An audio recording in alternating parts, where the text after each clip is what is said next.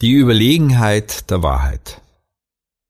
Sagt einander die Wahrheit, fällt wahrhaftige Urteile im Gericht, seid nicht darauf aus, einander zu schaden und liebt keine verlogenen Schwüre, denn das ist mir verhasst, sagt Yahweh.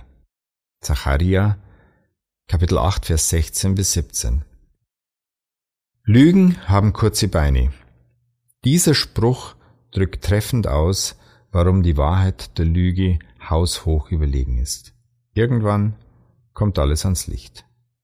Als Kinder haben wir das oft erlebt, dass unsere Tricks von den Erwachsenen schnell durchschaut wurden.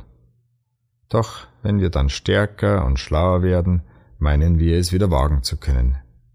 Deshalb warnt uns hier König Salomon mit Nachdruck, indem er uns vorab die Quittung für unser Lügen und Betrügen präsentiert.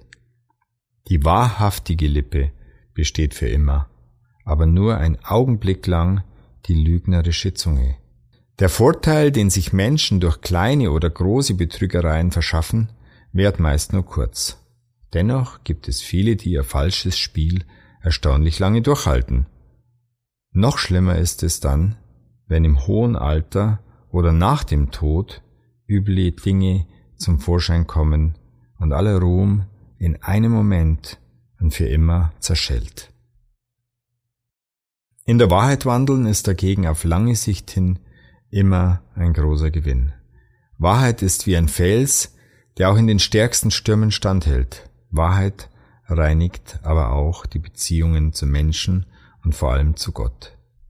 Der Apostel Johannes schrieb, wenn wir unsere Sünden bekennen, dann ist er treu und gerecht, dass er uns reinigt und wir dürfen sicher sein, Gott begegnet uns voller Erbarmen und Liebe, denn Gott vergibt so gerne.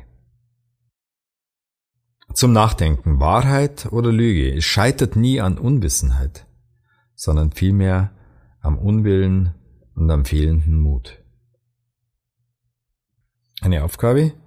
Notiere dir, wo du das letzte Mal nicht ehrlich warst.